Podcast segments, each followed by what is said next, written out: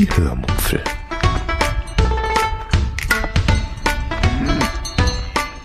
Aus dem Tagebuch einer Allgäuerin.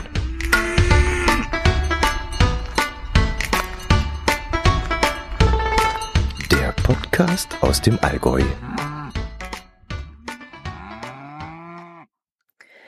Hallo und herzlich willkommen zur 397. Episode der Hörmupfel. Heute erzähle ich euch von Malaga und von einer Einkehr im Hanami bei Tim Raue. Viel Spaß beim Hören. Letztes Mal habe ich euch versprochen, dass ich heute etwas anschaulicher von Malaga erzählen werde. Hm, letztes Mal war ja viel Theorie dabei, so dass ich euch eigentlich keine schönen Bilder in die Köpfe zaubern konnte. Heute will ich mir dann ein bisschen mehr Mühe geben hm, und es besser machen. Ich sitze hier auf unserer Kabine auf äh, Deck 8, Zimmer, also Kabine Nummer 14. Und äh, mein Herz allerliebster hat sich draußen auf der Terrasse gemütlich gemacht in der Sonne in einem Stuhl. Und ähm, jetzt kann ich ihm bisschen was aufnehmen. Am Tag drei unserer Reise, äh, also nach dem Flug nach Mallorca und einem Seetag, legten wir dann morgens an unserem ersten Ziel in Malaga an. Es war da noch dunkel. Und da ich bereits um 5 Uhr früh wach geworden war um, ähm, und gesehen hatte, ähm, wie wir uns so langsam der Stadt näherten und dann der Lotse an Bord kam, äh, habe ich mich dann auf unsere auf unserem Balkon platziert und ähm, ja, ich konnte sowieso nicht mehr einschlafen und deshalb habe ich mich auf den Balkon gesetzt und den Blick zur Küste genossen, wo dann die Lichterketten der Küstenstädte in der Dunkelheit vorbeiflimmerten. Das Schiff war in diesem Moment kaum zu hören, nur die Wellen, die unter dem Bug so ein bisschen entlang rollten.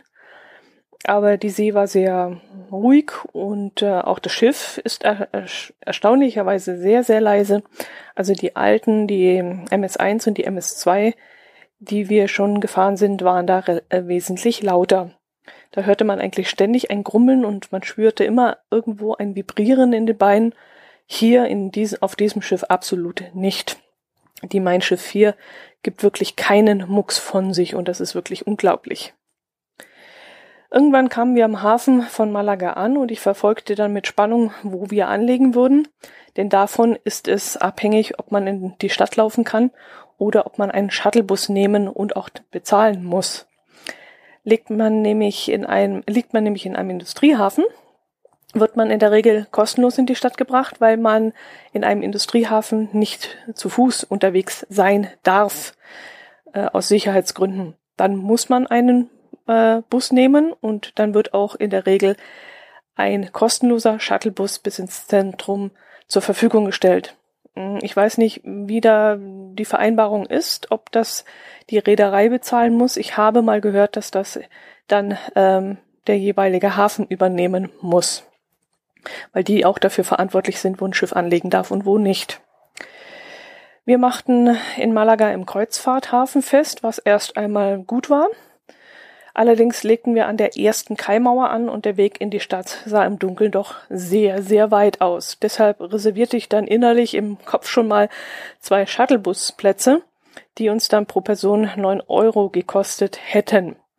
Es kam aber anders. Das erzähle ich euch dann später. Irgendwann stand dann auch mal endlich mal mein Herz allerliebster auf und wir machten uns in unserer Kabine äh, mit der Kapselmaschine einen Kaffee und setzten uns dann gemeinsam auf den Balkon. Ich erzählte ihm dann, dass das Schiff im Hafenbecken im Stand um 180 Grad gedreht hatte. Das hatte er ja nicht mitgekommen, weil, mitbekommen, weil er da geschlafen hatte. Und äh, das äh, Schiff stand jetzt nun wieder abfahrbereit in die richtige Richtung, um dann abends geradeaus einfach nur noch rausfahren zu müssen. Es war schon sehr beeindruckend, wie sich das äh, Schiff im Stand um 180 Grad gedreht hat. Als ich ihm das da so erzählte, als wir auf dem Balkon saßen, da zog plötzlich die Aida Cara an uns vorbei und bezog dann einen Stellplatz direkt vor uns. Und das war dann doch eine Sauerei. Diese blöde AIDA. Geht's noch? Die äh, Gäste der AIDA mussten dann nämlich 500 Meter weniger laufen als wir. da habe ich dann ein wenig geschimpft und gezetert. Ja, wir zogen uns dann irgendwann an und gingen dann zum Ankelmannsplatz, wo wir frühstücken wollten. Da war es dann schon erstaunlich trubelig, denn viele hatten wohl einen Vormittagsausflug gebucht und wollten dann auch bald aufbrechen. Als wir da so saßen und äh, immer noch ähm, und ich dann immer noch so auf ein bisschen ja auf Shuttlebus eingestellt war, meinte mein Herz allerliebster dann plötzlich, dass wir laufen würden. Äh, okay, bis zum Zentrum sind das ungefähr zweieinhalb Kilometer. Das heißt fünf Kilometer hin und zurück. Und das merkte ich dann an und da meinte er, na und? Das ist doch nicht weit. Okay. Also strich ich gedanklich das Wort Shuttlebus aus meinem Kopf. Wir packten dann nach dem Frühstück unsere Sachen und fuhren dann auf Deck 2 runter, wo sich der Ausgang befindet. Nachdem wir dort die Corona-bedingten, äh, ja, das Corona-bedingte Prozedere mit Temperaturmessung äh, über uns ergehen ließen und auch das Auschecken, denn jeder Gast, der von Bord geht, muss äh, digital ausgecheckt werden, damit man dann abends auch weiß, ob alle wieder an Bord sind. Ja, dann konnten wir auch schon das Land betreten und auf die und uns auf den langen Weg zum Zentrum machen. Aber kaum, dass wir da losliefen, war ich dann schon wieder total begeistert und musste meinen Herz allerliebsten dann auch gleich loben, weil er eben darauf bestanden hatte, dass wir laufen. Ich meine, ich bin nicht lauffaul, ich laufe gerne, aber irgendwie ist es mit diesen Wegen vom Schiff zu den jeweiligen Sehenswürdigkeiten wie bei so einer Campingreise. Also der Weg ist nicht das Ziel, sondern der Urlaub beginnt für mich erst, wenn wir da sind.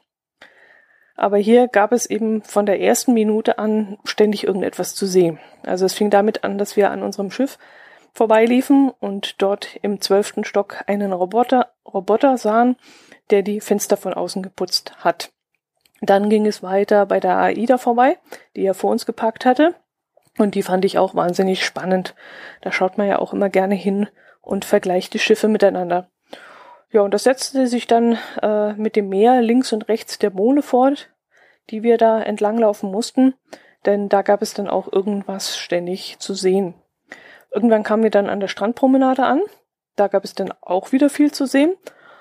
Zum Beispiel und die Shuttlebusse, die uns überholten. Ha, ha, ha. und ein schneeweißer, aber ziemlich hässlicher Leuchtturm stand mitten auf einer Verkehrsinsel. Und viele sportliche Spanier waren unterwegs, aller Altersgruppen, also auch ältere Spanier, die äh, sich da sportlich betätigten und zum Kreuzfahrtterminal hinaus joggten und wieder zurück. Das hat mich dann doch sehr erstaunt, weil da waren teilweise schon über 60-Jährige dabei und gar nicht zu wenige. Dann sahen wir noch geschlossene Läden und Restaurants ähm, an der Strandpromenade und eine riesige, architektonisch beeindruckende aber letztlich doch sehr hässliche, ähm, circa 100 Meter lange Pergola, die ja so an der Strandpromenade länglich entlang stand, die allerdings nicht wirklich Schatten spendete. Das war eher so ein Dekostück, was irgendein Architekt dahingestellt hatte. Daneben dann so eine parkähnliche Grünfläche neben dieser Promenadenüberdachung, die sehr hübsch war und sehr ordentlich und sauber aussah. Unser erstes Ziel an diesem Tag lautete dann Markthalle. Egal, wo wir sind, am liebsten gehen wir auf Märkte oder noch besser, wenn es das gibt, wenn es das gibt vor Ort, in Markthallen. Mm, zwar gibt es dort grob immer so ziemlich das Gleiche zu sehen, aber manchmal überraschen uns die Markthallen aufgrund ihrer Architektur oder ihres Flairs. Diese Markthalle in Malaga gehörte leider nicht zu dieser Kategorie. Sie war zwar interessant, aber das war es eigentlich auch schon. Es gab einen Bereich, in dem die Obst- und Gemüsehändler ihre Waren anboten. Es gab einen Bereich für das Fleisch und Wurst. Und natürlich einen besonders großen Bereich für die Meeresfrüchte. Da gab es frischen Fisch, ähm, frische, also teilweise schon portioniert, langsam portioniert. Dann gab es frische Muscheln, und so diverses Krabben- und Krebsgetier unterschiedlichster Größe. Da gab es zum Beispiel eine Krebsart, die an äh, ihren recht großen Zangen zwei riesige dunkle Punkte hatten, so dass es so aussah, als hätten sie riesige Augen. Ich habe mal in einem Bericht äh, in, im Fernsehen gesehen, wo ähm, dann erklärt wurde, dass die Feinde dieses Krebses dann immer denken, dass das ein ziemlich großes Tier sein muss, wenn es so große Augen hat und die werden dann abgeschreckt. Also das ist eine Feindabwehr, diese äh, großen Punkten auf den Zangen. Aber ich wusste ehrlich gesagt gar nicht, dass man die Viecher auch, auch essen kann. Ähm, jetzt fängt hier gerade der Seegang an, das ist natürlich herrlich. Äh, ich vertrage ja den Seegang nicht. nicht, dass ich hier das Reiern anfange. Ähm, ja, was mich an diesem Morgen dort in der Halle am meisten fasziniert hat und mich, ich greife es mal gleich vorneweg, auch am nächsten Tag faszinieren sollte, war, dass die Einheimischen die ja die, die diese diese Fischsachen, diese Krabben und und dieses Krebsgetier wie wild kaufen. An dem Obst und äh, an den Gemüseständen da stand fast kein Kunde und auch beim Fleisch nicht, aber die Fischhändler, die hatten richtig viel zu tun. Vielleicht, weil man Fisch am möglichst früh am Morgen kaufen muss, weiß ich nicht, aber ich würde doch sagen, dass man danach noch zum Gemüsehändler läuft, um eben für den Fisch eine Beilage zu holen. Aber das war seltsamerweise nicht der Fall. Und das hat mich schon danach die ganze Zeit äh, beschäftigt und ich habe dann darüber gegrübelt, warum das so ist. Aber sie scheinen wirklich sehr verhetzt auf Fisch zu sein. Das kennen wir ja in der Art nicht, weil im Allgäu gibt's halt nicht so viel frischen Fisch. Wir waren vielleicht so eine Viertelstunde in der Halle und sind dann, als wir glaubten, alles gesehen zu haben, Richtung Kathedrale marschiert. Äh, diese zu besichtigen kostete dann allerdings Geld. Ich glaube neun Euro, wenn ich das richtig im Kopf behalten habe. Und dazu habe ich keine Lust mehr. Ich habe schon 30.000 Kirchen von innen gesehen und ich muss ehrlich gesagt kein Geld mehr dafür ausgeben. Ähm, jedenfalls nicht in Malaga. Also wenn wir jetzt in Paris oder Rom oder so wären, dann wäre das eventuell etwas anderes, aber in Malaga neun Euro für eine Kirche zu bezahlen. Ich kann mir das hinterher sowieso nicht mehr merken, wie die ausgesehen hat. Also, nee. Wir haben sie uns dann von außen angeschaut, aber da sie zwischen diesen Häusern auch so ein bisschen so eingeklemmt war und dadurch nicht wirklich beeindruckend wirkte, sind wir dann lieber den Burgberg hinaufgelaufen, was dann ein bisschen anstrengend war, aber wahnsinnig viel Spaß gemacht hat. Ähm, es war einfach, ja, eine Art von Befreiung, endlich wieder einmal etwas anderes sehen zu können in einem fremden Land, einer fremden Stadt mit einem fremden Sprachengewirr um einen herum. Und das war einfach in diesem Moment ein, ja, es war einfach herrlich. Es war so richtig schön und ich musste teilweise wirklich schlucken und habe mich drüber gefreut. Auf dem Burgback steht dann das Castillo de Gibralfaro. Ähm, das ist die Ruine einer Burganlage, die in der ersten Hälfte des 14. Jahrhunderts gebaut wurde. Sie ist eine von den zwei bedeutendsten Sehenswürdigkeiten von Malaga. Man kann sie für günstige 3,50 Euro besichtigen was wir aber auch nicht gemacht haben. Also das Wetter war dann viel zu schön, um in irgendeine Ausstellung zu gehen, in der irgendwelche Schaufensterpuppen stehen, die Kleidung aus den verschiedensten Zeitepochen tragen. Und das hat mich nicht wirklich gereizt. Und die Aussicht, die man wohl vom Innenhof haben soll, haben wir dann äh, entweder, hätten wir dann entweder mit dem Eintrittsgeld bezahlen müssen oder wir haben es anders gemacht, nämlich wir haben sie dann kostenlos ein wenig unterhalb der Burg genossen, weil dort gab es eine Aussichtsplattform, die man dann eben auch äh, benutzen konnte. Ja, das haben wir dann gemacht. Äh, Bilder dieser spektakulären Aussicht stelle ich euch dann wieder unter dieser Episode in den Shownotes ein. Äh, das war dann übrigens auch mein Hoch des Tages, diese sensationelle Aussicht. Man konnte über die Stadt sehen, logischerweise, übers Meer zur Mein Schiff 4 hinüber, die unten im Hafen lag, und auch zur Stierkampfarena hinunter, mm, die sogar aus diesen doch, ja, wie weit waren wir entfernt? Vielleicht so 200, 300 Meter, würde ich jetzt mal sagen, war sie auch schon sehr beeindruckend. Es scheint so, dass die Malaga, Malaga? Malaganesen? Keine Ahnung. Dass die Einwohner Malagas sehr viel Wert darauf legen, ähm, ihre Stierkampfarena in Schuss zu halten. Die ist also richtig, ja, frisch aufgehübscht, frisch aufge poliert und gemalert und so aus. Also richtig toll. Wir haben dort oben von dem Aussichtspunkt aus dann auch noch einen Geocache aus dem Jahr 2002 gesucht und haben uns dann langsam wieder Richtung Altstadt begeben.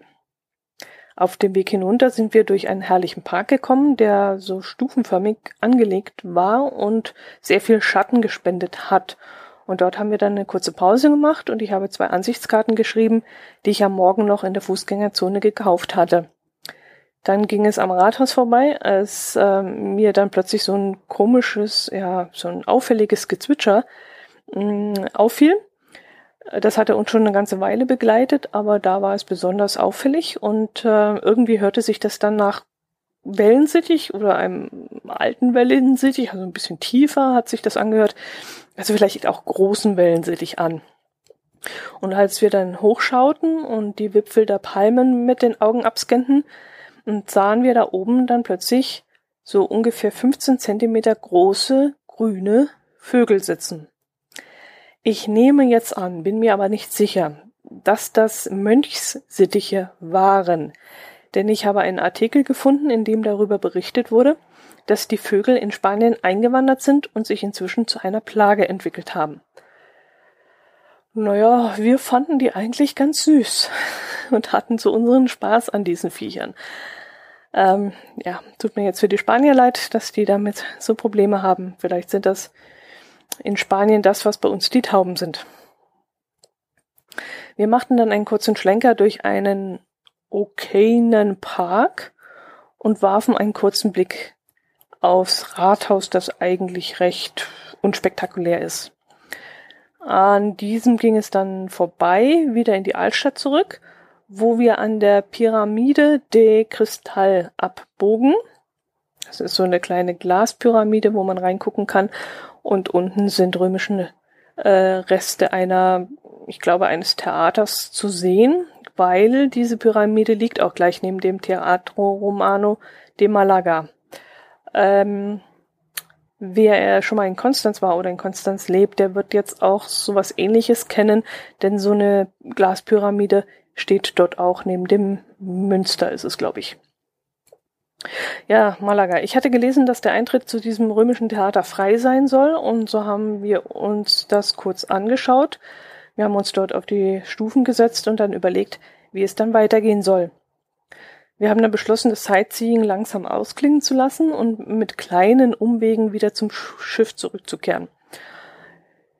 Die Schlenker, die wir dann gemacht haben, bestanden dann aus der Suche nach einem Briefkasten, weil ich ja die Postkarten einschmeißen wollte, die, die Ansichtskarten, dem Kauf eines sehr schönen Magnetes für meine Ansichtskartenwand und einem kurzen Stopp am Strand, wo wir eine Sandburg bauten. Ja, ihr habt richtig gehört, wir bauten eine Sandburg. Naja, Anführungszeichen Sandburg. Ähm, der Hintergrund. Am Strand von Malaga steht ein Schriftzug namens, ah, was steht da? Malaga Malaga, nicht äh, Malagueta oder so steht da drauf. Also so ein, keine Ahnung, so, wie hoch wird das sein? So vielleicht zwei Meter große Buchstaben. Und an diesem Schriftzug befand sich ein Virtual Geocache. Und diese ähm, virtuelle hatte zur Bedingung, dass wir eine Sandburg bauen und damit ein äh, Bild von uns und unserem GPS machen oder unserem GPS machen würden. Also Sandburg im Vordergrund, GPS daneben und im Hintergrund dieser Schriftzug. Das haben wir dann auch in gleißender Hitze gemacht. Äh, die Sandburg ist so lala. wir hatten halt keine Förmchen und kein Schäufelchen und kein nix dabei. Wie soll man ohne dem nötigen Mat äh, Werkzeug da was Anständiges hinkriegen? Aber gut, wir haben uns Mühe gegeben und der Wille zählt ja. Danach haben wir uns dann am Strand entlang unter Palmen Gott sei Dank, die ein bisschen Schatten gespendet haben, zum Schiff zurück äh, begeben.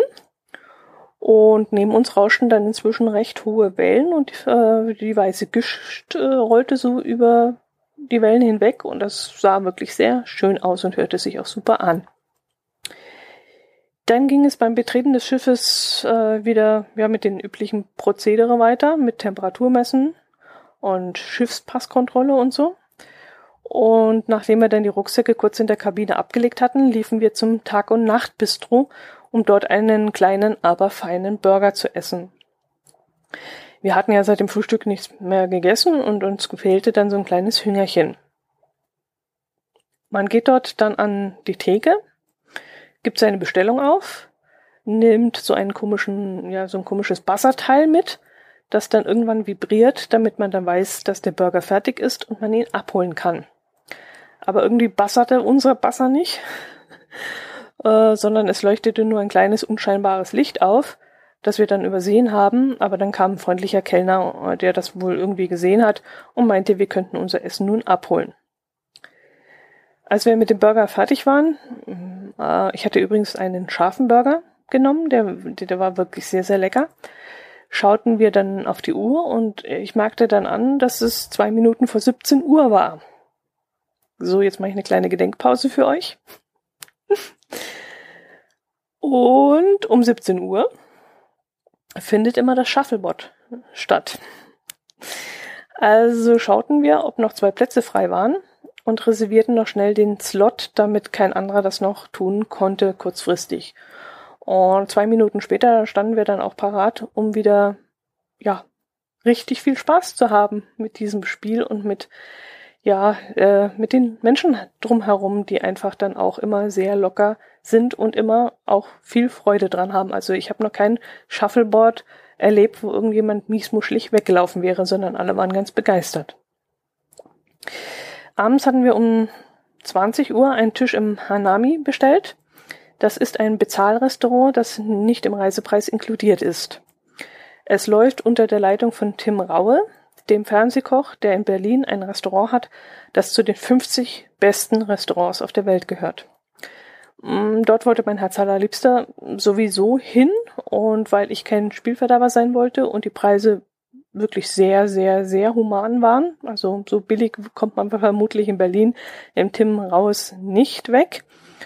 Und zudem Tim Raue auch noch persönlich anwesend war und wir vielleicht ein weiteres Mal ein paar Worte mit ihm wechseln können würden, ähm, sind wir dann eben dort hingegangen. Ich nehme es mal vorneweg, leider klappte das mit dem persönlichen Gespräch an diesem Abend nicht mehr. Aber das Essen war trotzdem sehr, sehr lecker und wie gesagt, für diesen Preis äh, kann man echt nichts sagen, das kriegt man nie wieder hin. Ähm, mein Herz allerliebster bestellte sich das Fünf-Gänge-Menü mit einer Miso-Suppe, einer Sushi-Variation, einer Wasabi-Garnele, ähm, der Hanami-Ente im Fünf-Gewürze-Pfannkuchen mit Pflaumensoße und zum Schluss noch das Sushi vom Obst. Ich habe mir mein Essen selbst zusammengestellt. Ich wollte dieses Menü nicht und habe mich dann für eine Miso-Suppe entschieden mit Tofu, Algen und rohe Muscheln. Danach hatte ich mir zwei Sushi-Rollen rausgesucht, einmal mit Hühnchen und einmal mit Lachs. Glaube ich, war das Lachs? Ja, ich glaube schon. Danach bekam ich dann die Ente mit rotem Thai-Curry, wo ich dann mehrmals von den verschiedenen Kellnern gefragt wurde, ob ich gerne scharf esse. Ja, pff, scharf ist relativ, aber ja, es darf schon gut gewürzt sein bei mir. Also wurde mir die Ente dann gebracht mit der Option, nach Hilfe rufen zu können, wenn es mir zu scharf wäre. Da habe ich dann schon ein bisschen Angst gekriegt. Aber sagen wir mal so, zu Hause dürfte ich jetzt so nicht kochen. Das wäre meinem Herz allerliebsten zu scharf. Aber für mich war das gerade richtig. Es brannte zwar ein bisschen am Gaumen, aber das war im Grunde nicht erwähnenswert. Also völlig harmlos und ich mag es, wie gesagt, wenn es ein bisschen würziger ist. Für das ganze Essen inklusive eines Softgetränks, einem Dreiviertel Liter Wasser und einem 0,1er Glas Wein zahlten dann, zahlten wir dann irgendwas um die 75 Euro. Das war für zweimal fünf Gänge bei Tim Raue, denke ich mal, durchaus in Ordnung. Wir haben dann auch ein großzügiges Trinkgeld gegeben, weil ja dann wenigstens die Angestellten noch etwas davon haben sollen, dass wir so gut und günstig gegessen haben. Gut, 75 Euro. In einem normalen Restaurant würde man jetzt Luft holen, aber wie gesagt, ein Tim Raue in zwei Sterne Kochküche, also das geht ist das wirklich in Ordnung. Ja, ähm, lohnt es sich dort einzukehren? Ich würde sagen, ja, es lässt sich mit nichts anderem auf dem Schiff vergleichen. Es ist bestimmt doppelt so gut wie in allen Restaurants auf dem Schiff. Ähm, das Sushi, also das Essen auf dem Schiff ist hervorragend, aber dieses Hanami ist wirklich nochmal besser gerade gewürzt besser. Auf so einem Schiff muss man ja auch ziemlich einheitlich kochen, weil äh, es muss ja jedem schmecken und es darf nicht zu scharf, nicht zu salzig, nicht zu irgendwas sein. Also es ist immer also eine, ja, eine Linie, ein Niveau, wo man da zu essen kriegt. Und in diesem Restaurant war schon Unterschied zu, zu merken. Aber das Sushi. Ich habe ja damals in Hamburg äh, Sushi essen gelernt und zwar, genauer gesagt, bei Steffen Hensler. Und so gut wie bei Steffen Hensler war das Sushi von Tim Raues Köchen nicht. Also da fehlte noch ein ganzes Stück, würde ich sagen. Bei Steffen Hensler im Onus in Hamburg war das Sushi so ein richtiges Geschmacks- und Gaumenerlebnis und wirklich das Beste, was ich jemals gegessen habe. Und da reichte das Sushi in Tim Raues Restaurant nicht ran. Ja, nach dem Essen sind wir, warum ich jetzt so ein bisschen stottere, liegt wirklich daran, dass hier gerade Seegang aufkommt und ich mich jetzt echt konzentrieren muss, dass mir nicht kottrig wird. Naja, es wird schon gut gehen bis zum Schluss. Nach dem Essen sind wir wieder in die Tui Bar, die auf dieser Reise zu unserer Lieblingsbar wurde. Dort war es kuschelig gemütlich und es spielte auch sehr gute Musik.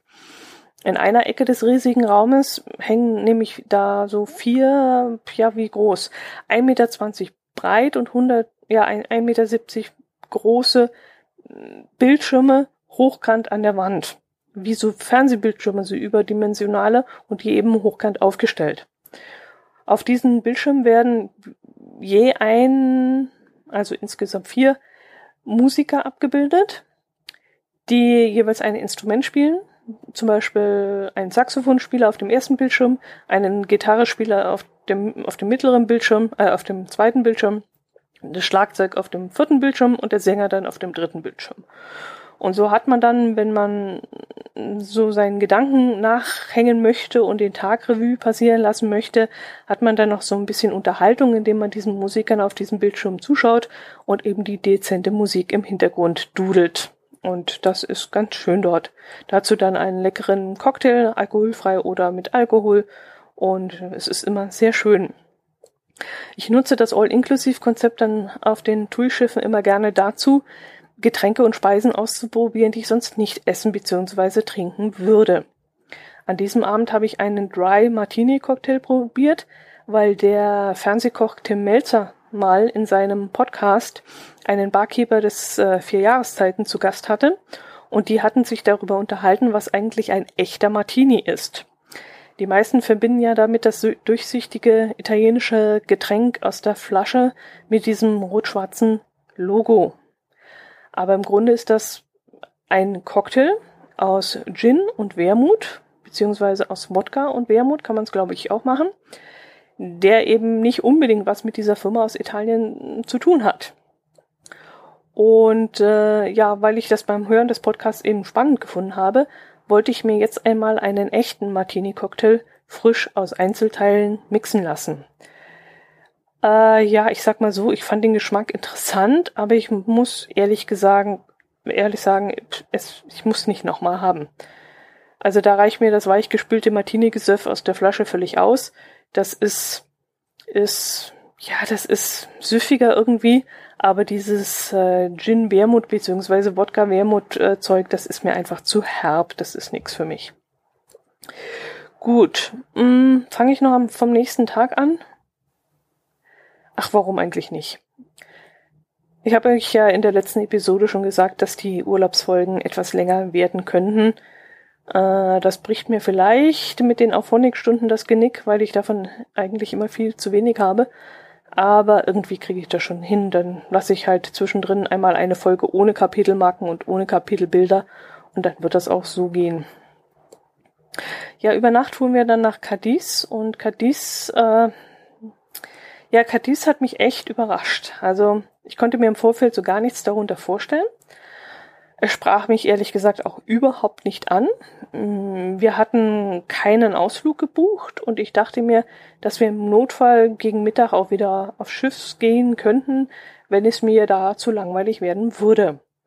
Allerdings hatte ich bei meinen Planungen auf Google Maps auch gesehen, dass die wichtigsten Sehenswürdigkeiten sehr nah beieinander liegen und die Altstadt aus vielen engen Gassen besteht, was mir durchaus sehr gut gefällt und Hoffnung machte, dass das auch gut werden würde. Wir kamen dann wieder im Dunkeln im Hafen an und ich wachte davon auf, dass draußen Motoren laut aufrührten und es immer wieder schepperte und rumpelte und vibrierte. Ich sprang dann aus dem Bett auf und stürmte auf den Balkon. Das Ganze in, in Schlafanzug. Aber ist ja schei scheißegal. Sieht mich ja keiner außer der Kapitän, der oben auf der Brücke steht, weil ähm, wir genau unterhalb der Brücke unser, unsere Kabine haben und unseren Balkon. Ja, und da sah ich unter uns und am anderen Ende des Schiffes, äh, also sowohl Bug als auch Heck, je einen Schlepper, der mit unserem Schiff durch ein dickes Seil über eine Seilwinde verbunden war.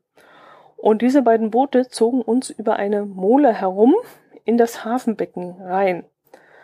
Offenbar konnten wir nicht mit eigenem Antrieb in den kleinen Hafen fahren, beziehungsweise, so hatte der Kapitän irgendwie mal erwähnt, äh, wird das gemacht, wenn der Wind zu stark ist, weil wir sind ja doch sehr hoch. Wir haben keine Ahnung, wie viel zigtausend Quadratmeter Angriffsfläche für den Wind.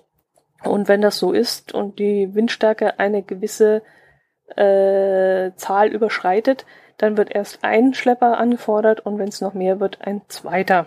Und so war wohl in diesem Hafen das, die, die Voraussetzung so, dass man zwei Schlepper benötigte. Ja, jedenfalls war das eine super spannende Aktion und es machte mir richtig viel Spaß, dabei zuzuschauen. Mein Herz allerliebster bekam davon leider nichts mit, weil ich hatte ihn versucht zu wecken und er war gar nicht wach zu kriegen. Das hätte ihm sicherlich auch sehr gut gefallen, diese Aktion. Ja, als ich ihn dann endlich wach hatte, haben wir dann auf dem Balkon unsere obligatorische Tasse des, des äh, Kapselmaschinenkaffees aus der Kabine äh, getrunken und dann einen sensationell geilen Sonnenaufgang angeschaut.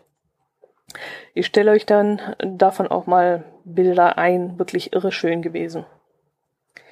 Nach einem schnellen Frühstück im Buffet-Restaurant stürmten wir dann vom Schiff und machten uns als erstes auf dem Weg zur Markthalle, von der es hier natürlich logischerweise auch eine gab. Aber diese Markthalle, die toppte echt fast alles, was wir bis dahin gesehen hatten. Also, ja, die, die schönste Markthalle, die wir je gesehen haben, war eigentlich die in Budapest. Oder Budapest, spricht man das, glaube ich, aus. Da konnte bis jetzt keine andere mithalten, die wir je wie danach gesehen haben. Aber dieses Mal ja, ich glaube, wir haben einen neuen Spitzenreiter. Also unsere schönste Markthalle der Welt ist die Markthalle in Cadiz. Ja, ich glaube, die führt jetzt die Liste an. Äh, sie besteht aus einem Hauptgebäude, das von einem Hof umgeben ist, an dessen Außenmauer ebenfalls kleine Lädchen untergebracht sind. Das heißt, man kann in die Halle rein, und man kann außen um sie herumlaufen und findet dort ebenfalls Markttandler, die dort ihre Waren, Waren anbieten. Und allein diese Aufteilung von innen und außen hat uns wirklich sehr, sehr gut gefallen.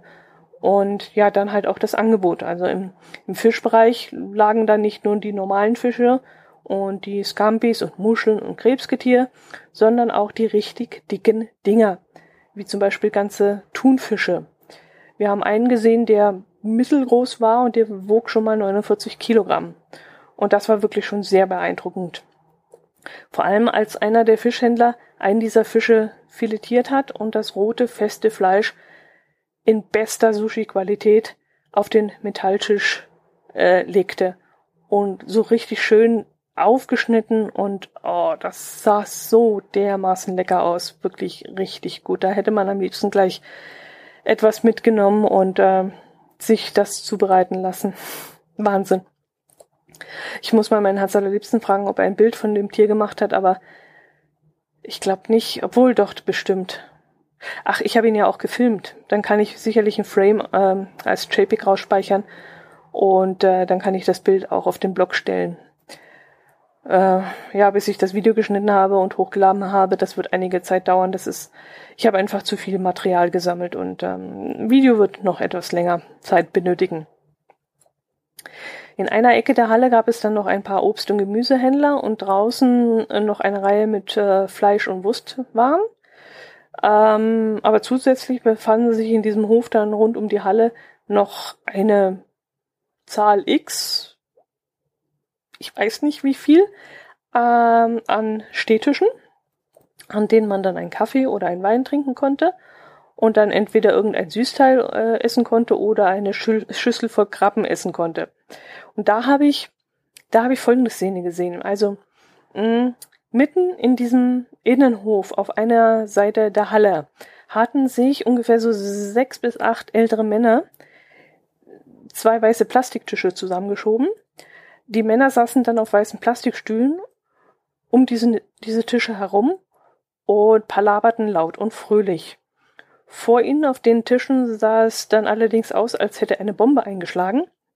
Da standen vier riesige Teller beziehungsweise so Schalen mit Bergen voller Krabbenschalen. Und zwischen diesen ähm, Schalen und Tellern standen da leere Weinkaraffen und halbvolle Weingläser. Dann lagen da noch Wein Weißbrotreste herum und zerknollte, zerknollte Servietten. Und wie gesagt, um alles herum saßen dann diese Männer und die dann lautstark mit sich selbst und mit irgendwelchen Händlern scherzen, die äh, an diesem Tisch vorbei hasteten. Und diese ganze Szenerie und dieses spanische Hüplänkel war wirklich sehr faszinierend und ich hatte da richtig meine Freude dran, als ich das gesehen habe. An einer der Außenwände dieser Markthalle waren Bilder gemalt worden, die Szenen der Stadt zeigten. Auf einem war dann Cadiz abgebildet von oben, also die, die ganze Stadt, diese ganze Insel, vorgelagerte Halbinsel oder was das ist. Und unten rechts saß ein bisschen hervorgehoben so ein genervter Napoleon und in einer Sprechblase stand sinngemäß, ähm, rede nicht mehr über Cadiz, Bastard. Ich bin mir nicht sicher, aber damit spielt das Bild vermutlich auf die Seeschlacht von Trafalgar an, bei dem der englische Admiral Nelson Napoleon Bonaparte vor Cadiz geschlagen hat. Admiral Nelson soll das Ganze allerdings nicht überlebt haben äh, und soll einer Legende nach äh, in einem Brandyfass konserviert nach England zurückgebracht worden sein. Ja, wir sind dann Nein, die Kathedrale haben wir nicht betreten. Ich überlege gerade, war die Kathedrale, nee, die, an der Kathedrale sind wir vorbei. Ich glaube, die kostete auch wieder Eintritt. acht Euro? sechs Euro? Ich weiß es nicht mehr. Ähm, ja, bestimmt, sonst wären wir nämlich reingegangen, aber Eintritt haben wir nicht bezahlt. Ähm, vor der Kathedrale sah ich dann einen jungen Mann, der sich mit einem, mit seinem Smartphone abmühte, um ein Foto von, von sich und der Kathedrale zu machen.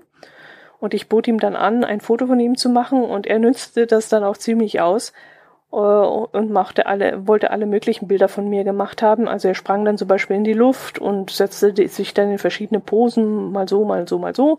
Und ich so, und sollte das alles fotografieren. Danach haben wir uns dann noch mit ihm ein bisschen unterhalten und er, er erzählte uns, dass er aus der Türkei käme und das Reisen momentan trotz Corona sehr einfach sei. Er sei mit BioNTech geimpft und hätte die sogenannte Green Card und damit sei das alles gar kein Problem. Danach sind wir Richtung Küste spaziert und weil das römische Theater noch nicht geöffnet hatte, liefen wir zum äußersten Punkt unseres Sightseeing-Rundgangs, nämlich zum Castillo de San Sebastian.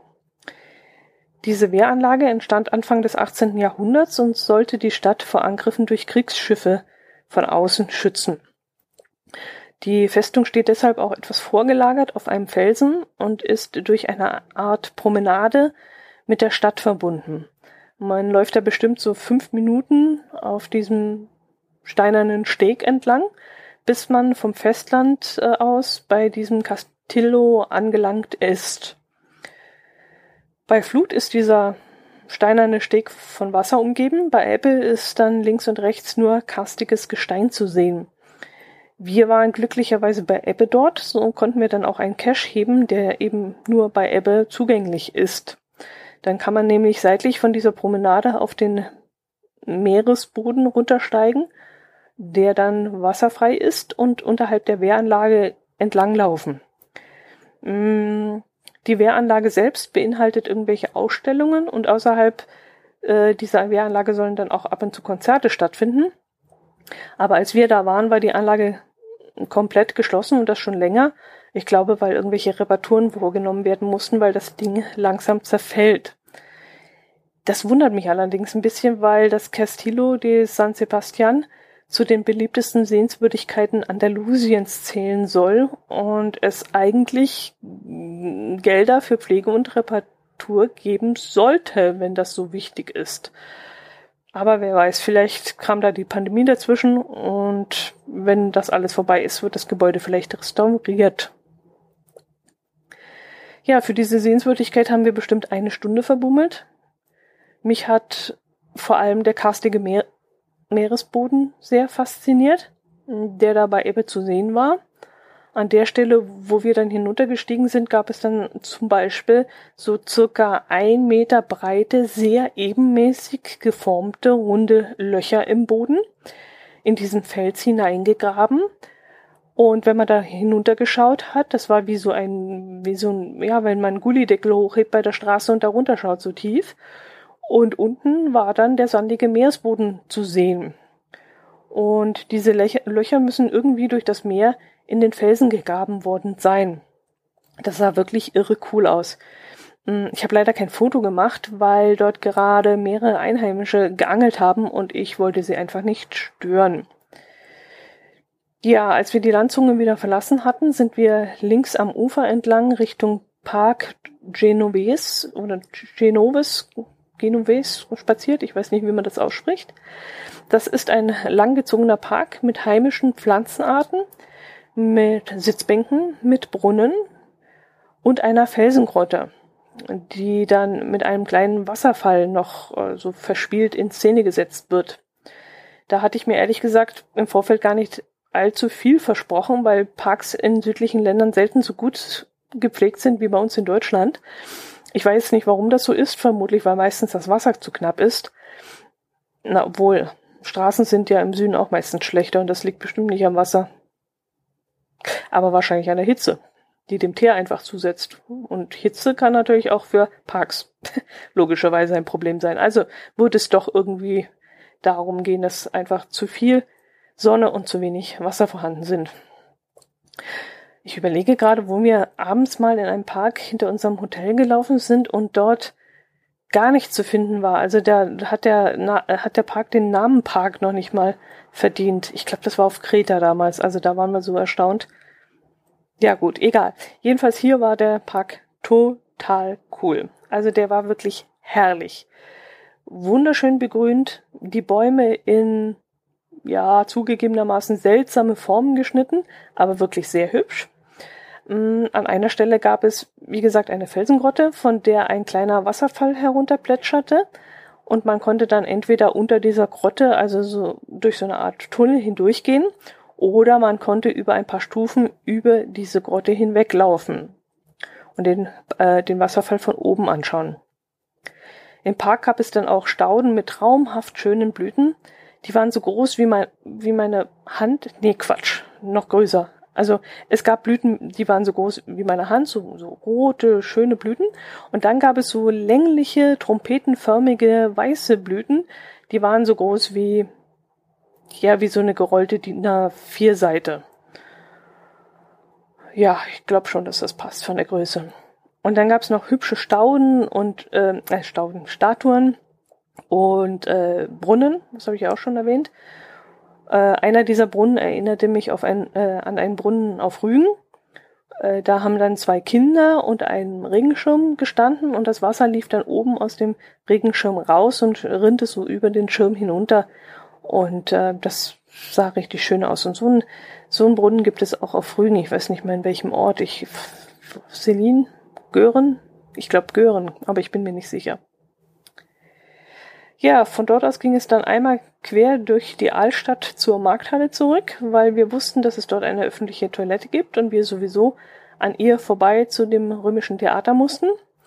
Das römische Theater hatte vormittags ja noch nicht geöffnet gehabt, äh, als wir daran vorbeigekommen waren und das wollten wir uns auch noch unbedingt anschauen, zumal es wie gesagt kostenlos war. Man musste dann durch eine kleine Gasse hindurch, äh, um den Eingang zu finden. Der Ausgang selbst, der befand sich direkt an der Strandpromenade und war immer gut zu sehen und äh, zu erreichen. Aber ja, wir konnten ja nicht durch den Ausgang reingehen, also mussten wir erst die Gasse finden, in dem der Eingang zu finden ist. Zuerst kam man dann in einen Raum, in dem Gipsmodelle von den unterschiedlichsten Bauphasen und Bilder ausgestellt waren. Und dann konnte man sich so ein Erklärbär-Video in einem kleinen Raum anschauen, bevor man dann durch eine Glasscheibe hinaus ins Theater schauen konnte, also in diese, in dem Überbleibsel des Theaters, dieses römischen Theaters. Und dann kam man über einen kleinen typischen äh, römischen Innenhof, um, ähm, der sehr viel Schatten spendete und angenehm kühl war, kam man dann, äh, nachdem man den durchschritten hatte, ins Freie, wo man dann mitten in diesem Theater stand und dort stand nicht nur standen nicht nur wir, sondern auch die Hitze. Also da war es ja dann wirklich brütend heiß. Die Ränge dieses Theaters war da, waren dann aber ziemlich verfallen und die Stufen waren dann an manchen Stellen schon sehr ausgebrochen. Und äh, von der Bühne selbst war gar nichts mehr zu sehen. Da stand dann inzwischen mh, hm, ein ganz normales Gebäude, eben das Gebäude, in dem sich das kleine Museum auch befand. Ja, da die Sonne inzwischen heiß vom Himmel knallte, beschlossen wir dann noch in einem Supermarkt zu gehen und dort ein paar Kekse zu besorgen. Hm, leider war es da so bumsvoll und hektisch, dass es äh, absolut keinen Spaß machte, durch die Regale zu schlendern und die spanischen Besonderheiten anzuschauen.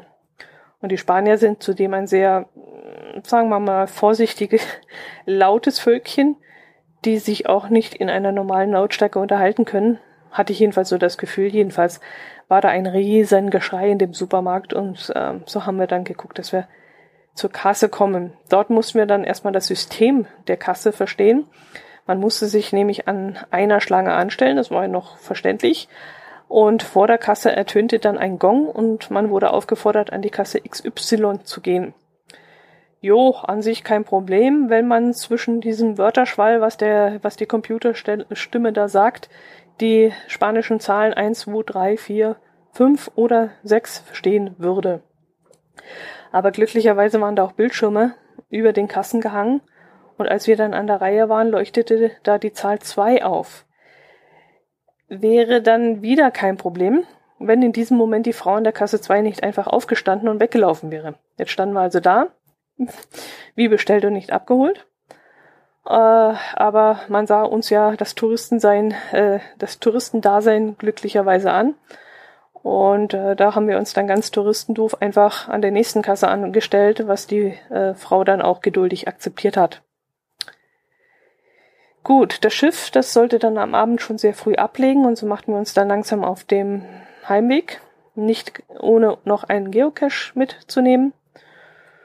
Und ja, abends haben wir dann auf dem Schiff noch einen Auftritt der Sandmalerin angeschaut. So etwas haben wir schon einmal auf einer äh, Schiffsreise gesehen und äh, wir freuten uns riesig auf dieses, äh, auf diese, ja, auf diese Vorstellung. Leider wurden wir ein wenig enttäuscht, weil die Sandmalerin nicht ansatzweise so gut war wie damals der Sandmaler.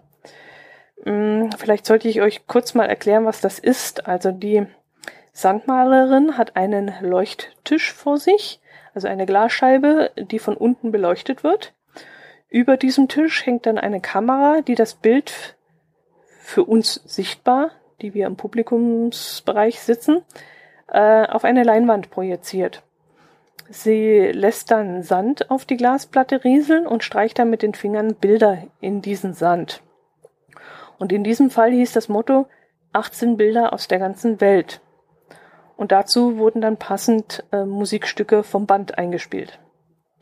Und ich merkte schon beim ersten Bild, dass sie qualitativ nicht mit dem mithalten konnte, was wir damals gesehen hatten. Also ja, ich habe dann zwar trotzdem abgewartet, ob sie sich noch irgendwie steigern würde, was nur in Teilen der Fall war. Also ihre Technik war durchaus sehr gut, aber künstlerisch waren die Bilder nicht so besonders. Gut, wie gesagt, ich kann es nicht besser. Ich darf mir eigentlich keine Kritik erlauben, aber rein als Zuschauer muss ich sagen, da hakte es etwas. Also gerade die Übergänge zum jeweils nächsten Bild, die waren schon sehr holprig. Und nach dem vierten Bild schweiften meine Gedanken so dermaßen ab und ich verlor dann auch das Interesse.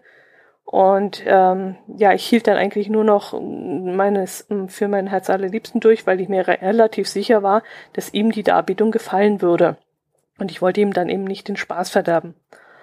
Und irgendwann merkte ich dann, dass plötzlich sein Kopf zu mir rumschoss und er mich wie so ein, so ein großes Augen-Emoji angeschaut hat, bevor er dann breit grinste. Und da habe ich dann kapiert, dass ich gerade lautstark gegähnt hatte. Ups, das hatte ich gar nicht gemerkt, aber ja, wie gesagt, für mich war das einfach viel zu langweilig. Ja, als die Show dann vorbei war und die Lichter dann angingen, äh, war ich dann allerdings sehr erstaunt und wäre fast vom Stuhl gefallen, denn mein Herz allerliebster platzte dann mit den Worten raus, ähm, was hat er denn gesagt? Das, das war ja gar nichts. Die war ja richtig schlecht. Naja, so schlimm jetzt auch nicht. Aber ich wunderte mich doch sehr, dass ihm die Malerei auch nicht gefallen hatte. Also das hätte ich wirklich nicht gedacht. Er meinte dann, es seien bessere Strichzeichnungen gewesen und die Bilder des Typen damals seien zehnmal besser gewesen. Viel plastischer und viel, viel schöner. Und ja, ich muss ihm zustimmen, das war damals auch viel, viel, viel besser, was wir auf dem anderen Schiff gesehen hatten. Gut, das, das klingt jetzt sehr zerreißerisch, aber ja, ich würde jetzt ehrlich gesagt nicht nochmal reingehen. Und wenn mich jemand fragt, der noch nie in so einer Sandshow war, würde ich sagen, jo, kannst du dir anschauen. Aber ja, gut. Punkt. Sagen wir nichts weiter. gut, nach der Vorstellung sind wir noch zum Atlantik Mediterran zum Abendessen gegangen. Das ist ein à la carte Restaurant, in dem man mediterran angehauchtes, äh, angehauchte Menüs serviert bekommt. Man wird also bedient. Wir haben dann so leckere Sachen wie Tomatenschaum mit Mozzarella und Fruchtgelee an Basilikumpesto gegessen oder Kaninchen sardischer Art, glaube ich. Und Kalbsfilets im Speckmantel mit Gnocchi und ja, das ist dann immer ein Fünf-Gänge-Menü, das man sich aber beliebig variieren kann und verändern kann. Also die Vorspeise kann man von dem einen Menü nehmen und die Suppe von dem anderen und man kann auch zwei Vorspeisen bestellen und zwei Nachspeisen, wenn einem das, ja, wenn man das möchte. Im Anschluss und auch als Abschluss des Tages sind wir dann noch in unsere Lieblingsbar namens Tui Bar und haben den obligatorischen Cappuccino beziehungsweise Räubusch-Tee und danach den alkoholfreien bzw. alkoholischen Cocktail getrunken. Und dann war es mit diesem Tag und ja, dann soll es das auch mit dieser Podcast-Episode gewesen sein. Ihr habt es geschafft. Die nächste Episode wird dann vermutlich etwas kürzer. Es steht dann zwar Lissabon auf dem Programm, wo es doch einiges zu sehen gab, aber es folgten dann auch zwei Seetage und davon wird es vermutlich nicht allzu viel zu erzählen geben. Ich danke euch dann erstmal für euer Durchhaltevermögen und hoffe, ich konnte euch ein wenig mit auf diese Reise mitnehmen. Und ich bin jetzt auch ganz froh, dass das Ganze hier unfallfrei vonstatten ging, denn äh, ja, die Wellen scheinen höher geworden zu sein. Also es ist schon sehr, sehr wackelig. Und wenn ich jetzt hier so sitze in der Kabine und den Horizont nicht sehe, dann ja, ich werde mich jetzt mal um meine Gesundheit kümmern. Macht es gut ich würde mich freuen, wenn ihr auch nächste Woche wieder reinhorcht. Bleibt gesund und Servus.